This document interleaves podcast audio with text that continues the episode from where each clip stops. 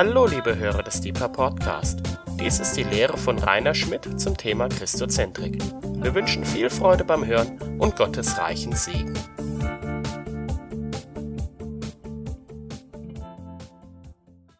In den letzten Tagen hat mich ein Thema wieder extrem begeistert, neu begeistert. Das kann man zusammenfassen unter dem Schlagwort Jesus. Christozentrik. Christozentrik, was verstehe ich darunter? Das bedeutet, Jesus Christus steht im Zentrum von allem. Er steht im Zentrum unserer Gedanken. Er ist der, auf den wir uns fokussieren. Und in dem Fokus auf ihn lernen wir von ihm, lernen ihn kennen. Und er sagt, wer mich sieht, der sieht den Vater. Wir lernen den Vater kennen. Wir lernen Gottes Gedanken dadurch kennen, Gottes Gedanken über unser Leben und christozentrische Hauskreise, oder fangen wir mal noch kleiner an, christozentrische Ehen, Hauskreise, Kirchengemeinden, geistliche Gemeinschaften, wenn sie sich auf Jesus ausrichten, ich bin sicher, es wird viel Heilung geschehen. Verwirrung wird weichen, weil einfach Christus der Weg, die Wahrheit und das Leben ist. Und wenn wir ihn im Mittelpunkt haben, wenn wir ihn im Fokus haben, als Einzelne, als Ehepaar, sonstiges Partnerschaft, als Gemeinde, Gemeinschaft, von ihm aus wird alles wieder geordnet werden und in Frieden kommen. Er ist unser Friede. Wenn wir diese Christozentrik anschauen, dann müssen wir zunächst einmal verstehen lernen, wie immens wichtig Jesus Christus ist und welche unglaublich großartigen Dinge er für uns getan hat und für uns ermöglicht hat. Und ich habe mir einen Vers ausgesucht und daraus dann den Titel Der Zugang zu den himmlischen Schätzen oder der Zugang zu der himmlischen Herrlichkeit gefunden. Johannes 10. Da heißt es in den Versen 7 bis 9, und er sprach nun wieder zu ihnen, Wahrlich, wahrlich, ich sage euch, ich bin die Tür der Schafe. Alle, die vor mir gekommen sind, sind Diebe und Räuber, aber die Schafe hörten nicht auf sie. Ich bin die Tür. Und jetzt kommt's. Wenn jemand durch mich eingeht, so wird er errettet werden und wird ein- und ausgehen und Weide finden. Der Dieb kommt nur, um zu stehlen und zu schlachten und zu verderben. Ich bin gekommen, damit sie Leben haben und es im Überfluss haben. Ich bin der gute Hirte, der gute Hirte lässt sein Leben für die Schafe. Ich zitiere hier die Elberfelder Übersetzung auch in den weiteren Bibelstellen. Also im Wesentlichen werde ich nur Bibel zitieren und ein paar Gedanken einstreuen. Ähm, in Ver, ähm, Elberfelder übersetzt das so in Johannes 10, Vers 10b. Ich bin gekommen, damit sie Leben haben und, Klammer auf, es in, Klammer zu, Überfluss haben. Wenn etwas dort in dieser Elberfelder Übersetzung in Klammer gesetzt ist, dann ist das immer eine Einfügung des Übersetzers damit der Text nach seinem Sinn für die Leser besser verständlich ist. Lesen wir es mal ohne dieses, ohne diesen Klammereinsatz oder diese Klammerzufügung. Dann heißt es, Jesus sagt von sich, ich bin gekommen, damit sie Leben haben und Überfluss haben. Damit sie Leben haben und Überfluss haben. Könnten das möglicherweise zwei unterschiedliche Dinge sein, bei denen das eine auf dem anderen aufbaut? Fragezeichen. In Johannes 10 spricht Jesus zweimal davon, dass er die Türe ist. Einmal in den ersten Versen.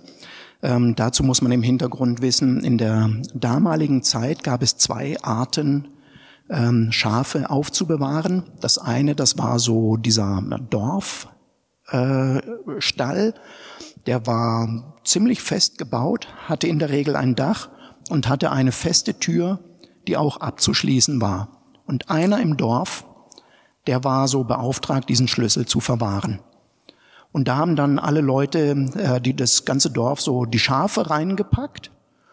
Und der eine, der zugeschlossen hat, das war praktisch, ja, der, der Türhüter. Der hatte die Macht, aufzuschließen oder zuzuschließen. Der hat bestimmt, wer rein und wer rauskommt.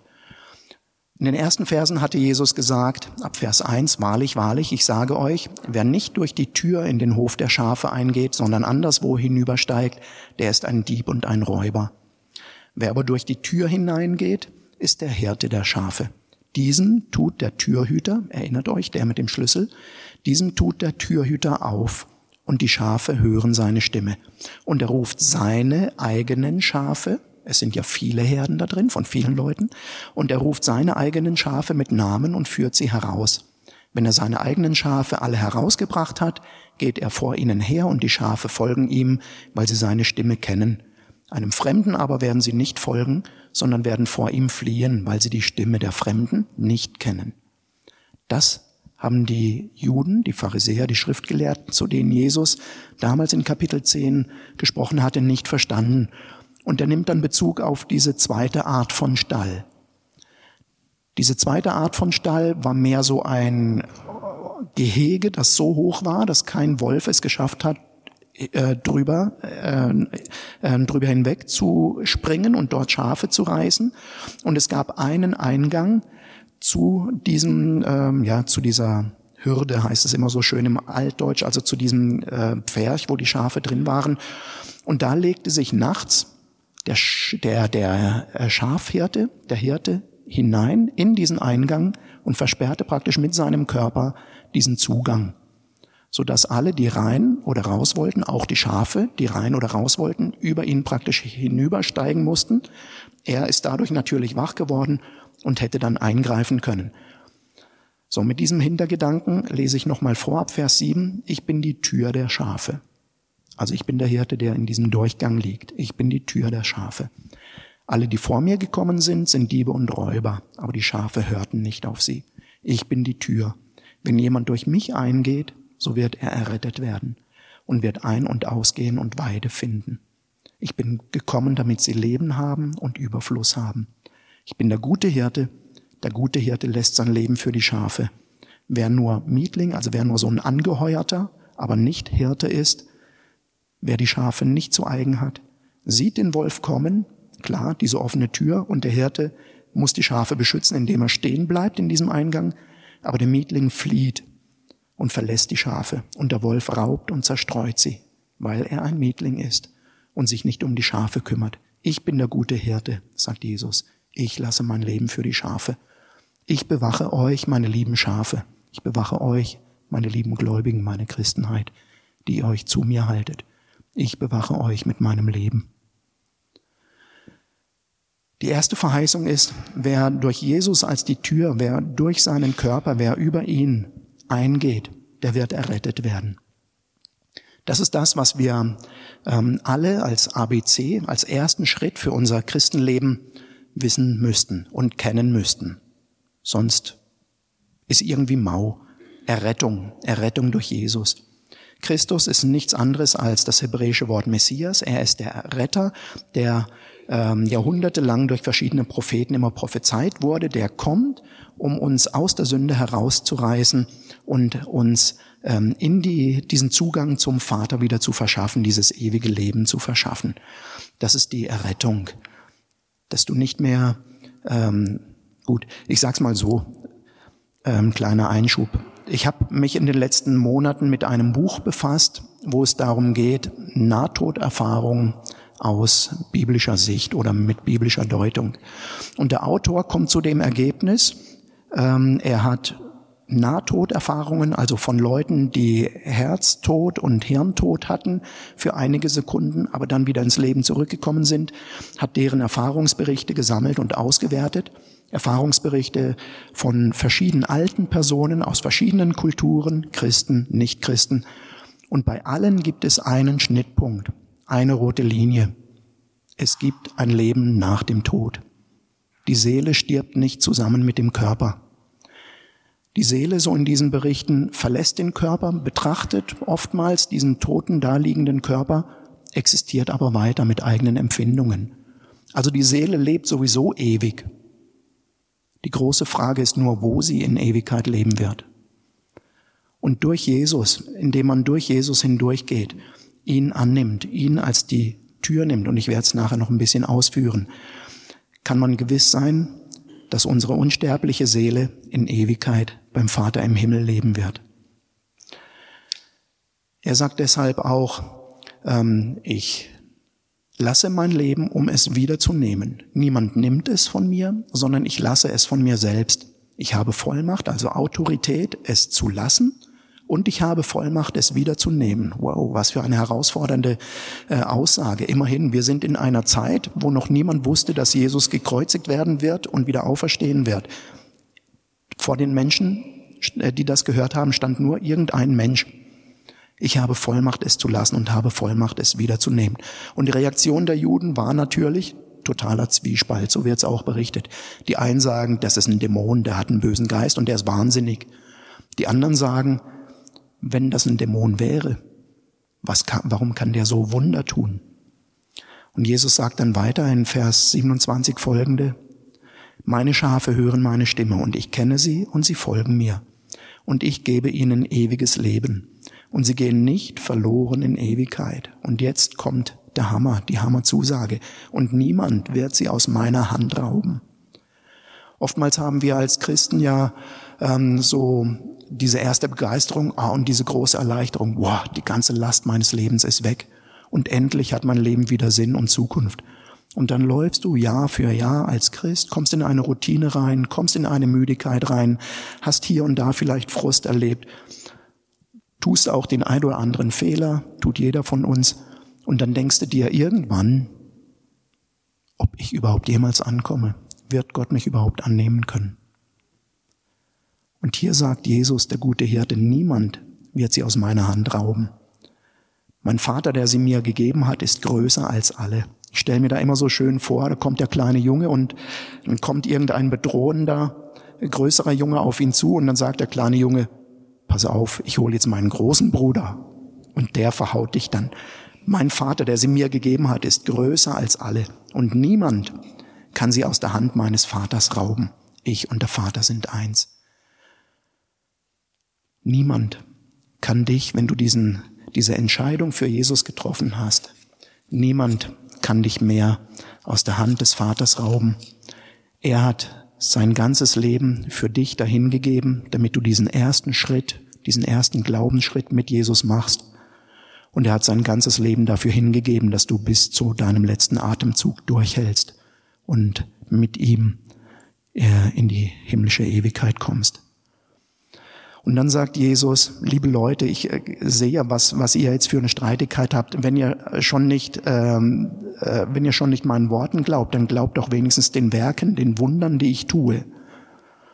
Und wie, wenn er seine Worte von dem ewigen Leben und von der Überwindung der Kraft des Todes einen Beweis hinzusetzen wollte, kommt dann Kapitel 11 des Johannesevangeliums. Krankheit, Tod und Auferstehung von Lazarus.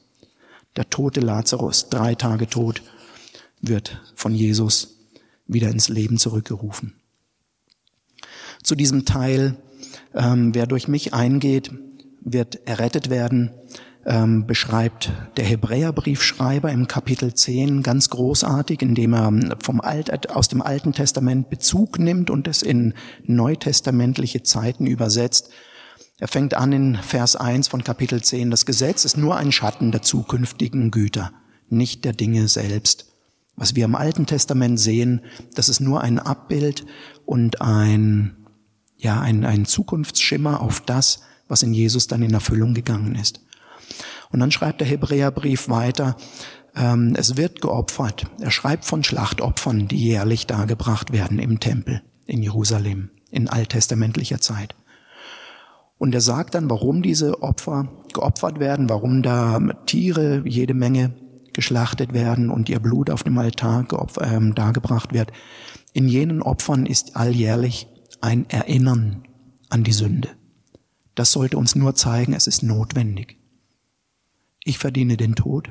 Tod ist notwendig, damit die Todesstrafe von mir weggenommen wird. Es geht weiter in Vers 4. Unmöglich kann Blut von Stieren und Böcken Sünde hinwegnehmen.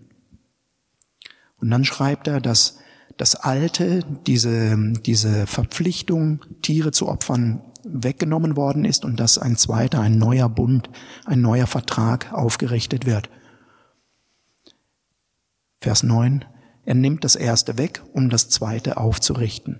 In diesem Willen sind wir geheiligt durch das ein für allemal geschehene Opfer des Leibes Jesu Christi. Dieser hat ein Schlachtopfer für Sünden dargebracht und sich für immer gesetzt zur Rechten Gottes. Vers 14, denn mit einem Opfer hat er die, die geheiligt werden, für immer vollkommen gemacht. Und dann wird Bezug genommen auf eine Prophetie im Alten Testament, wo es heißt, ich werde meine Gesetze in ihre Herzen geben und in ihre Sinne schreiben. Und ihre Sünden und ihre Gesetzlosigkeit werde ich nicht mehr gedenken. Das ist Errettung. Die Strafe liegt nicht mehr auf dir, Jesaja 53, sondern er hat, er ist um unserer Sünde willen zerschlagen worden, die Strafe lag auf ihm zu unserem Frieden. Der Herr ließ ihm, Jesus, diesem Opferlamm, Jesaja 53, alle Strafe, alle unsere Sünden stellvertretend treffen und tragen und wegnehmen. Johannes der Täufer hat, als ihm Jesus begegnet ist, kurz vor seiner Taufe gesagt, siehe da das Lamm Gottes, das die Sünde der Welt trägt. Das ist der Teil, den, der uns eigentlich sehr bekannt sein müsste. Ich bin die Tür, wenn jemand durch mich eingeht, so wird er errettet werden. Ich bin gekommen, damit sie Leben haben. Jetzt möchte ich zu dem zweiten Teil kommen. Ich bin die Tür, wenn jemand durch mich eingeht, so wird er errettet werden und wird ein- und ausgehen und Weide finden. Ich bin gekommen, damit sie Leben haben und Überfluss haben. Ein- und ausgehen, Weide finden, Überfluss haben. Ich zitiere weiter im Hebräer Kapitel 10. Da wir nun, Brüder, durch das Blut Jesu Freimütigkeit haben zum Eintritt in das Heiligtum. Kleine Erinnerung, im Tempel gab es den Vorhof, es gab das Heilige, es gab das Allerheiligste. Das Allerheiligste, wo die Bundeslade mit der Gegenwart Gottes stand, war abgetrennt durch einen Vorhang und nur einmal im Jahr durfte der hohe Priester dort rein und die Bundeslade mit Blut besprengen. Und jetzt heißt es, durch das Blut Jesu haben wir Freimütigkeit zum Zutritt zum Eintritt in dieses Heiligtum. Den Eintritt, den er, Jesus, uns bereitet hat, als einen neuen und lebendigen Weg durch den Vorhang, das ist durch sein Fleisch. So schreibt's der Hebräerbrief. Der Vorhang ist das Fleisch Jesu Christi, das geopfert worden ist. Sein, sein Leib hat er gegeben am Kreuz, damit wir den Zugang haben zum Vater. Und so haben wir einen großen Priester über das Haus Gottes, Vers 21, Vers 22, so lasst uns hinzutreten. Punkt 1 mit wahrhaftigem Herzen, Punkt 2 in voller Gewissheit des Glaubens und Punkt 3 gereinigt vom bösen Gewissen. Es ist üblich, dass wir glauben, ja, unsere Sünde ist weggenommen und dann fertig. Und das alles drüber hinaus, dieser Zugang zur himmlischen Herrlichkeit, über den ich heute hauptsächlich sprechen will, das ist vielen gar nicht bewusst. Sündenvergebung okay, aber hinzutreten durch Jesus, eingehen in die himmlische Herrlichkeit, hinzutreten in voller Gewissheit des Glaubens, reicht unser Glaube dazu aus? Oder sind wir einfach so gelernt, nee, nee, sei mal ganz still, ganz ruhig, es ist übermütig, wenn du glaubst, dass du Zugang zum Himmel haben könntest, dass du mehr als Sündenvergebung haben könntest durch Jesus. Das ist Würmchenstolz, würde ich mal sagen.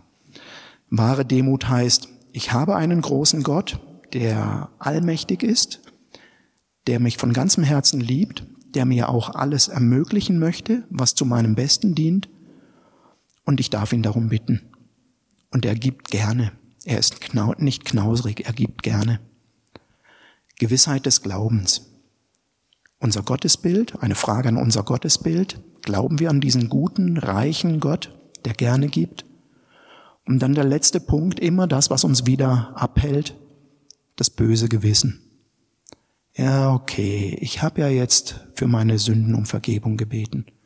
Aber das war ja so bescheuert, was ich gemacht habe. Das kann doch Gott gar nicht vergessen. Also jetzt bin ich total unwürdig. Und so unwürdig, wie ich jetzt bin durch mein Fehlverhalten, kann ich doch unmöglich in dieses Heiligtum, in diese Gegenwart Gottes treten. Und Jesus sagt hier, durch mein Blut seid ihr auch gereinigt vom bösen Gewissen. Es muss euch nicht mehr plagen. Die Sünden sind in die tiefsten Tiefe des Meeres geworfen. Sie sind weg, rein gewaschen, nicht mehr im Gedächtnis von Gott.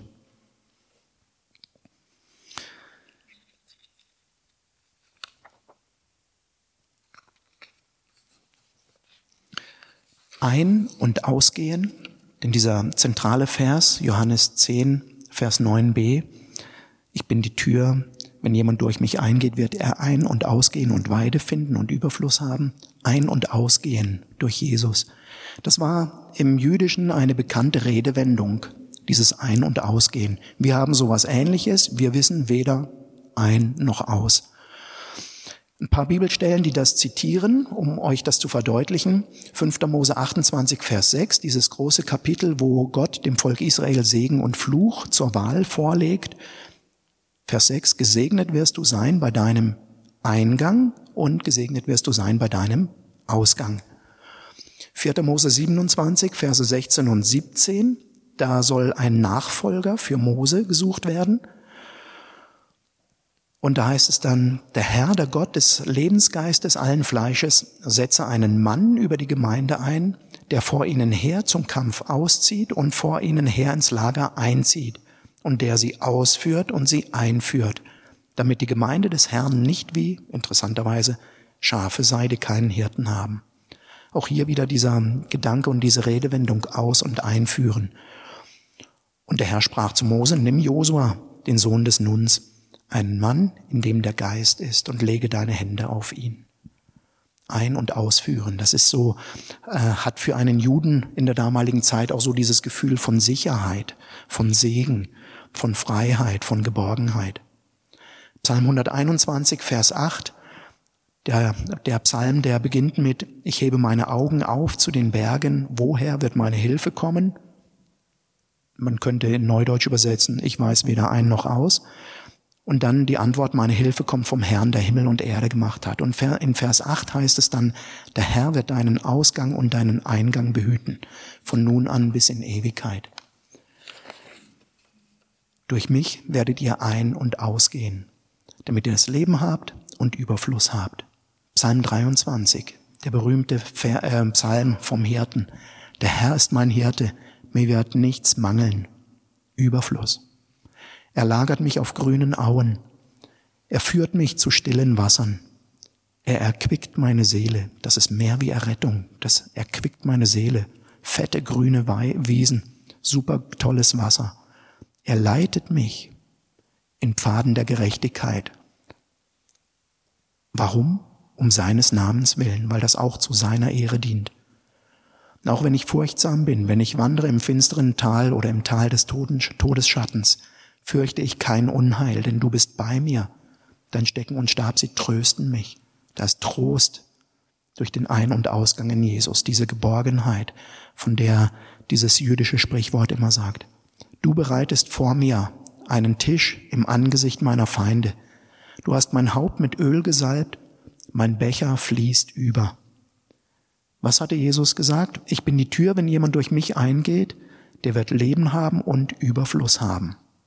Im Angesicht meiner Feinde gießt du meinen Becher überfließend ein. Das ist unser Gott. Er gibt uns nicht nur das Allernotwendigste, damit wir irgendwie so knapp durchkommen. Unser Becher fließt über. Psalm 23, Vers 6, nur Güte und Gnade werden mir folgen alle Tage meines Lebens. Und ich kehre zurück ins Haus des Herrn lebenslang. Wenn ein Staatsanwalt von lebenslänglich spricht, ist das in der Regel was Negatives, aber hier Güte und Gnade alle Tage meines Lebens im Haus des Herrn lebenslang. Was ist dieser Überfluss noch? Epheser Kapitel 1 und Kapitel 2 spricht sehr viel davon. Ich ziehe, ich äh, ziehe nur einzelne Gedanken aus diesen beiden Kapiteln raus. Gott, der Vater, hat uns in Gnade und in Friede gesegnet mit jeder geistlichen Segnung in der Himmelswelt in Christus. Vers 3. Vers 4.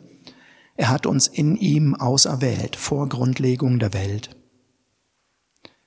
Vers 5, er hat uns vorherbestimmt zur Sohnschaft durch Jesus Christus. Dieses Eingehen und Ausgehen durch Jesus Christus. Und ihr hört jetzt auch diese, diese Worte, diese Präpositionen in ihm, in Christus, durch ihn, in ihm. Vers 7, in ihm, in Christus haben wir die Erlösung durch sein Blut, die Vergebung der Vergehungen nach dem und hier wieder Reichtum seiner Gnade, die er auf uns hat überströmen lassen. Um was geht's? Überfluss, überfließend eingießen, die er auf uns hat überströmen lassen in aller Weisheit und Einsicht. Er hat uns das Geheimnis seines Willens kundgetan.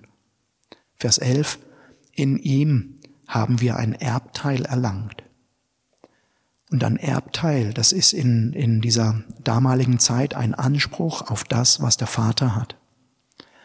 Vers 13. In ihm seid auch ihr, die ihr gläubig geworden seid, versiegelt worden mit dem Heiligen Geist der Verheißung. Und Vers 14 sagt uns auch, wozu dieser ganze Überfluss für uns zur Verfügung steht, wir, die wir ein- und ausgehen dürfen. Nämlich, es heißt, der Heilige Geist ist das Unterpfand unseres Erbes auf die Erlösung seines Eigentums zum Preis seiner Herrlichkeit. Wir leben kein egoistisches Leben oder wir sollten es nicht leben, sondern wir leben zum Preis, zur Verherrlichung Gottes.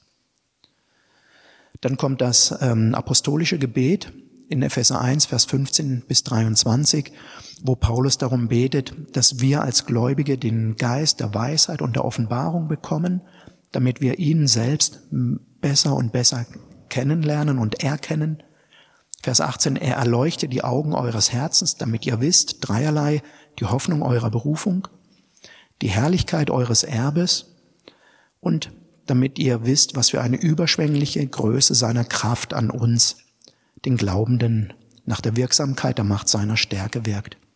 Und diese Kraft, die in uns wirkt und an uns wirkt, die wird dann nochmal beschrieben als genau diejenige Kraft, die Jesus Christus aus den Toten auferweckt hat. Und nicht nur errettet werden, nicht nur Leben bekommen, sondern darüber hinaus, Vers 20b, und zu seiner Rechten in der Himmelswelt gesetzt hat. Ich lese nochmal, die Kraft Gottes, die an uns und in uns wirkt, die hat er in Christus damals auch wirksam werden lassen an Ostern, indem er ihn aus den Toten auferweckt und zu seiner Rechten in der Himmelswelt gesetzt hat. Und wie gesagt, der Vers davor, diese Kraft, die lässt Gott auch in uns wirken. Und wieder Punkt eins: Wir haben kein Problem, diese Errettung und diese Vergebung der Sünden anzunehmen für uns und zu glauben. Aber möglicherweise haben wir Probleme zu glauben, dass diese Kraft uns auch zu seiner Rechten in die Himmelswelt versetzt. Nicht uns selber, aber in Christus. Paulus verwendet sehr oft diese Begriffe. Christus in uns, die Hoffnung der Herrlichkeit, aber er spricht auch ganz häufig davon, dass wir in Christus sind. Unser alter Mensch, unsere sündige Natur war an, an Karfreitag in Christus, auf Christus gelegt.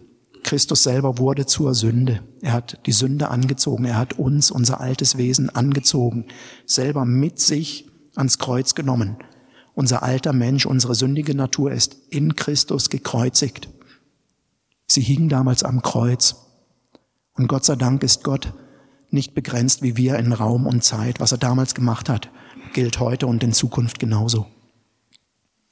Wir waren in Christus. Unsere alte Natur ist mit Christus gekreuzigt. Sie hing mit Jesus Christus in seinem Leib am Kreuz. Wir sind eingepflanzt in seinem Tod. Das wird an zwei, drei Stellen von Paulus zitiert. Eingepflanzt zu gleichem Tod und zu gleichem Leiden. Eingepflanzt in seinem Tod in der Taufe mit Christus begraben. Unser alter Mensch war mit Jesus begraben. Er lag da, tot, im Grab. Warum sollten wir dann nicht auch den letzten Schritt glauben und mit ihm in den Himmel versetzt zur Rechten des Vaters? Übertreibe ich? Bin ich vielleicht übergeistlich oder überheblich? Lesen wir mal ein bisschen weiter. Bibel soll uns überzeugen. Du kannst ja immer so predigen, du hast einen Gedanken und versuchst dann irgendwelche Bibelstellen dafür zu finden oder du liest die Bibel und lässt dann deine Gedanken dadurch verändern. Kapitel 2 Epheserbrief. Auch euch hat er auferweckt, die ihr tot wart. Genau der gleiche Gedanke. Christus ist wieder lebendig geworden. Wir sind in Christus lebendig geworden. Auch euch hat er auferweckt, die ihr tot wart in euren Vergehungen und Sünden. Vers 4. Gott aber, der reich ist an Barmherzigkeit, hat auch uns mit dem Christus lebendig gemacht. Durch Gnade seid ihr errettet. Er hat uns mit auferweckt. Alles dieser Gedanke, der alte Mensch ist mit Christus gestorben, begraben. Wir sind mit Christus wieder lebendig. Ein neuer Mensch, ein neues Wesen lebt in uns. Der neue Mensch. Und dann heißt es in Vers 6, er hat uns mit auferweckt und mit sitzen lassen in der Himmelswelt in Christus Jesus. Noch deutlicher kann man es nicht sagen. Er hat uns mit auferweckt und mit sitzen lassen in der Himmelswelt in Christus Jesus. Ich bin die Tür. Wenn jemand durch mich eingeht, wird er ein- und ausgehen. Er kann mit Christus in die Himmelswelt eingehen, in Christus. Und er sollte auch wieder rausgehen, weil in Vers 7 Epheser Kapitel 2 heißt es, damit er in den kommenden Zeiten den überschwänglichen Reichtum seiner Gnade in Güte an uns erweise. Und Vers 10, denn wir sind sein Gebilde, in Christus Jesus geschaffen. Wozu? Zu guten Werken, die Gott zuvor bereitet hat, damit wir in ihnen wandeln sollen. Jesus als die Tür bietet uns also an, durch ihn einzugehen in diese Himmelswelt, gereinigt durch sein Blut von unseren Sünden, gereinigt von unserem bösen Gewissen, in Freimütigkeit des Glaubens, mit großem Glauben. Aber er will auch, dass wir wieder ausgehen. Wir sind nicht von dieser Welt, wir sind Himmelsbürger, aber wir leben weiterhin in dieser Welt. Und das, womit wir uns gefüllt haben, womit wir uns ausgerüstet haben, alles, was in Epheser 1 aufgeschrieben war, der Zugang zu den himmlischen Segnungen und so weiter, das soll dazu dienen, dass wir in dieser Welt Christus verkörpern. Ihr seid Botschafter an Christi Stadt. Ströme lebendigen Wassers sollen von unserem Leib fließen in unsere Umgebung. Da macht es dann plötzlich wieder Sinn. Christus ist in uns, die Quelle des Lebens, das Leben selber ist in uns durch den Heiligen Geist und Ströme lebendigen Wassers fließen von unserem Leib in unsere Umgebung. Vielleicht hast du Schwierigkeiten zu glauben, dass allein durch deine Gegenwart in deiner Umgebung du Segen ausströmst und ein Segen bist für deine Mitmenschen, aber es ist so. Nimm das an im Glauben. Du bist kein Loser. Du bist ein Lebensträger. Du bist eine geistliche Atombombe. Und wir sollen in der Welt Christus verkörpern durch die Werke, die Gott für uns von Anbeginn der Welt an vorbereitet hat. Das ist auch dieser Gedanke aus äh, Epheser 2. Werke, die Gott zuvor bereitet hat, damit wir in ihnen wandeln sollen. Da gibt's Dinge, die hat Gott speziell vor was weiß ich wie langer Zeit für dich geplant. Die darfst du ausführen. Wie kriegst du die Information? Geh ein durch Jesus in die Himmelswelt zum Vater. Frag ihn, Papa, was liegt auf deinem Herzen? Was darf ich heute tun? Wie darf ich mit dir, Heiliger Geist, heute kooperieren? Dann geh aus in die Welt, in deine Umgebung und agiere das aus. Lebe mit Christus und hab das Bewusstsein, dass Christus in dir lebt. Jetzt kommt noch ein schöner Gedanke. Wir sind weiterhin in Epheser Kapitel 2. Äh, ab Vers 12 lese ich jetzt. Zu jener Zeit, als ihr ohne Christus, Christus wart, wart ihr ausgeschlossen vom Bürgerrecht Israels. Ich werde gleich noch über das Bürgerrecht Israels sprechen. Ihr wart Fremdlinge, also Ausländer hinsichtlich der Bündnisse der Verheißung. Ich weiß nicht, wie das ist. Ich glaube Kindergeld. Kindergeld kriegen hauptsächlich äh, oder oder eigentlich so ist es für die eine Verheißung. Ähm, Kindergeld kriegen Eltern von deutschen Kindern wenn ähm, der Ausländer, der kommt, lange genug hier ist oder ein, eine Aufenthaltserlaubnis hat, dann kommt er auch in dieses Bündnis der Verheißung hinein, dann darf er auch Kindergeld kriegen. So kann man das vielleicht so ein bisschen äh, in die heutige Zeit übersetzen. Ohne Christus ausgeschlossen vom Bürgerrecht, Fremdlinge hinsichtlich der Bündnisse, der Verheißungen und der Versprechungen Gottes. Jetzt aber, Vers 13, in Christus Jesus seid ihr durch das Blut Jesu Christi nahe geworden Er ist unser Friede. Er hat den Zaun abgebrochen zwischen uns und Gott, um, Vers 15b, in sich selbst einen neuen Menschen zu schaffen. Dann wieder Vers 18, durch ihn, durch Christus, haben wir durch einen Geist den Zugang zum Vater. So seid ihr nun nicht mehr Fremde und Nichtbürger, also nicht Wahlberechtigte, sondern ihr seid Mitbürger der Heiligen und Gottes Hausgenosse. Um was geht's da? Das Bürgerrecht. Äh, ich habe in meinem Fürbittevortrag schon mal kurz darauf Bezug genommen. Es geht hier um diese Ecclesia. Ecclesia wird eigentlich ähm, von Paulus dann als damals schon bestehender Begriff übernommen für diese, für diese neue Gemeinschaft der Gläubigen an Jesus Christus. Das nennt Paulus dann Ecclesia. Aber diesen Begriff hat er damals nicht erfunden, den gab es schon. Und zwar ähm, im Zusammenhang mit den Städten der Antike. Im Griechenland fing das an, ging dann aber auch übers, aufs Römische Reich über. Und zwar hatte das ähm, folgenden Sinn, wer Bürger der Ecclesia war, der musste mindestens 18 Jahre alt sein und im Optimalfall auch zwei Jahre ähm, Wehrdienst, sag ich mal, geleistet haben und dann hatte er volles Wahlrecht. Vorher hatte er zwar Schutzanspruch, aber er hatte kein Wahlrecht. Und dann äh, sind die Ecclesia, heißt ja die Herausgerufenen. Ein Herold kam dann von Zeit zu Zeit, ich glaube so ungefähr 60 Mal im Jahr, hat dann durch die Stadt gerufen, da, da, da, Herold, jetzt kommt wieder eine Versammlung, jetzt kommt wieder eine Ecclesia. Also ihr, ich rufe euch heraus, ihr, die ihr das Wahlrecht habt und das Mitbestimmungsrecht, kommt alle zum Areopag oder sonst irgendwie zu einem Platz. Wir machen Bürgerversammlung. Wir spielen Demokratie. Kommt ja aus Griechenland.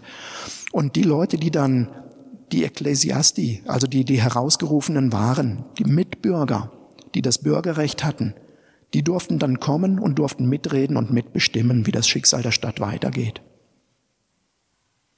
Durch ihn haben wir den Zugang durch seinen Geist zum Vater.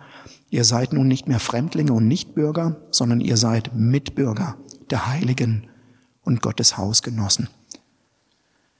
Hört euch den Fürbittevortrag an, da spreche ich voll, äh, viel darüber, was das äh, für die Fürbitte bedeutet, mit welchem ähm, geistlichen Hintergrund oder mit welcher, mit welchem Bewusstsein wir in die Fürbitte gehen dürfen. Als Botschafter an Christi Stadt und als solche, die Bürgerrecht haben. Gottes Hausgenossen heißt hier auch wieder ähm, der Sinn im Altertum, ein Hausgenosse, der hatte Schutz und Versorgungsansprüche. Wenn es hier also heißt, wir sind jetzt nicht mehr Nichtbürger, wir stehen nicht mehr draußen, sondern wir sind Gottes Hausgenossen, dann heißt das, wir dürfen den vollen Schutz und die Versorgung Gottes in Anspruch nehmen. Das ist das, wie ich es verstehe, wenn Jesus sagt in Johannes 10, Vers 9, ich bin die Tür. Wenn jemand durch mich eingeht, so wird er errettet werden und noch viel mehr, setze ich dazu. Und er wird ein- und ausgehen und Weide finden, wie im Psalm 23. Ich bin gekommen, damit sie Leben haben und Überfluss haben. Was ist noch ein Aspekt dieses Überflusses, den wir in Christus haben, durch den Zugang zu den himmlischen Segnungen? Ich stelle mir das oft im Gebet so vor, Papa, ich bin jetzt in Jesus, ich bin gereinigt durch dein Blut. Du hast mir versprochen, dass ich diesen Zugang durch Jesus zu den himmlischen Segnungen habe. Und so wie ich mit Christus gestorben bin, wie meine alte sündige Natur gestorben ist und sie reingewaschen ist durch Jesus Christus, so wie du neues Leben in mich hineingesetzt hast, in dem Christus in mir zum Leben gekommen ist durch den Heiligen Geist, so sitze ich jetzt auch in Christus zur Rechten des Vaters in dieser Himmelswelt. Und da ist eine große Schatzkiste, da steht Rainer Schmidt drauf. Da kannst du deinen Namen auch einsetzen. Da ist eine Schatzkiste himmlische Segnungen. In ihm habt ihr Zugang zu allen himmlischen Segnungen. Epheser 1. Und dann greif rein. Unsere Leiden, er hat sie getragen. Nimm in Anspruch, dass deine Leiden wirklich auf Jesus liegen. Unsere Schmerzen, er hat sie auf sich geladen.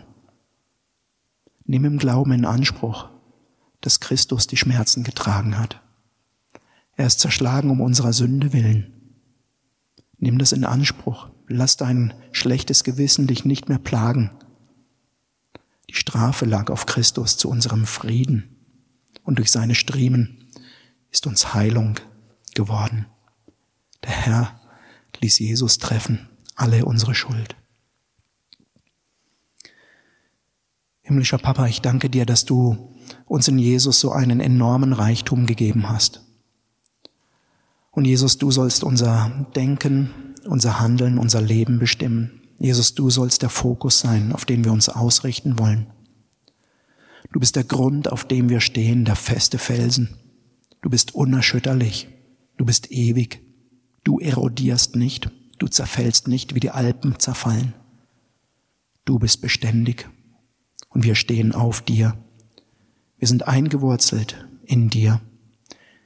Und wir wollen unsere geistlichen Wurzeln ausstrecken zu dem lebendigen Wasser, zu Christus hin.